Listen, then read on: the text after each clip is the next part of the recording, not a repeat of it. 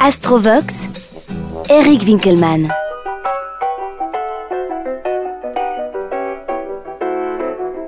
Les prévisions pour l'année 2009 sont basées sur deux techniques, soit l'étude des aspects planétaires tout au long de cette période, ainsi que l'étude de la carte du ciel du 1er janvier 2009 à minuit.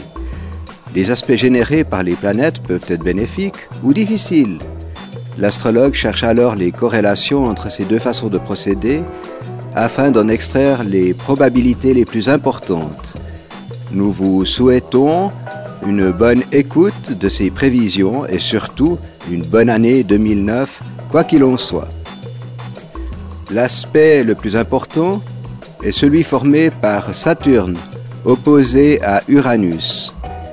Ces deux astres sont en opposition défavorable depuis septembre 2008 et ce jusqu'en octobre 2010. Saturne, la planète du travail, et Uranus, planète des urgences et des orages, marquent donc des problèmes dans le secteur économique. Tout le monde ne le sait que trop bien. L'astrologue ne fait qu'enfoncer des portes déjà ouvertes. Par contre, l'optimisme ne saurait être de rigueur, cette vibration étant sur le devant de la scène jusqu'en automne 2010. Les freins et les blocages seront donc au programme, les solutions difficiles à trouver. Des changements sur le plan professionnel sont à attendre dans un sens ou l'autre. Il faudra aussi prévoir des retards pour l'ensemble des projets et il ne servira de rien de vouloir forcer les choses. Les obligations quotidiennes demanderont d'affronter un monde parfois injuste et cruel. Et oui. Un deuxième aspect, présent d'avril à décembre 2009, concerne Jupiter et Neptune, qui seront en conjonction, donc au même endroit dans le ciel. Cela pourrait signifier des abus de consommation de drogue ou de médicaments afin de tenir le coup dans le marasme économique ambiant. Nous ne serons pas en mesure de décider avec toute la retenue voulue, le climat sera ambigu, l'on distinguera mal entre vessie et lanterne. Le contexte sera nébuleux et nous contraindra à des efforts particuliers pour régler les situations. Les choses stagneront encore dans le secteur de l'argent avec quelques dettes et crédits à honorer. La planète Jupiter indique des complications dans les finances. L'on évitera par conséquent les placements hasardeux comme la peste. Les étoiles demandent donc de la prudence sur le plan pécuniaire. La situation ambiante sera très confuse. Il sera donc difficile de dénouer ce nœud gordien sans y laisser de plume. D'octobre à décembre 2009, la fameuse planète Saturne formera un carré avec Pluton. Cette phase sera celle de tous les réajustements et des changements en profondeur dans le secteur du travail. Le climat général sera aux remises en question et aux déstabilisations avec des mutations parfois douloureuses. Le ciel imposera des recyclages dont vous n'aurez pas envie d'entendre parler et pourtant ces mutations vont s'avérer indispensables.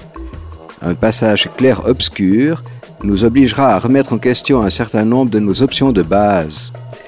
La planète Pluton amènera un certain désordre dans nos habitudes, les structures anciennes seront périmées et devront passer à la casse. Cerise sur un gâteau déjà bien pénible, Mars formera un carré avec Pluton en mai puis en septembre 2009. Des remous guerriers pourraient bien voir le jour avec toutes les conséquences prévisibles.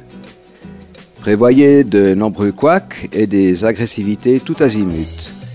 Un contexte en pleine mutation nous cherchera encore des noises. Heureusement, les vacances d'été pourraient nous dégager la tête. Si l'on observe la carte du 1er janvier 2009 à minuit à Lausanne, elle montre très clairement l'opposition Saturne-Uranus dont nous avons déjà parlé.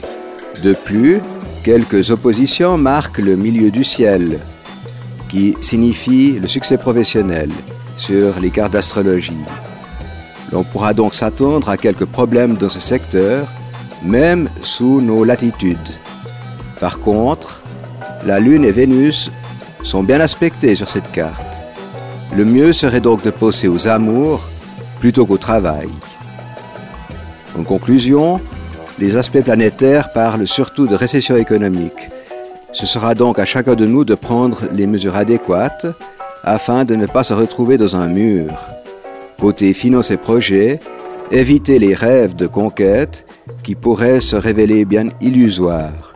Méfiez-vous de la surestimation, fuyez les dépenses somptuaires. Ne confondez pas argent et amitié sous peine d'y laisser votre chemise. Nous procéderons à une longue refonte de notre environnement immédiat et ces transformations seront peut-être gênantes, mais ô combien évolutives. Bonne année 2009, chers auditeurs.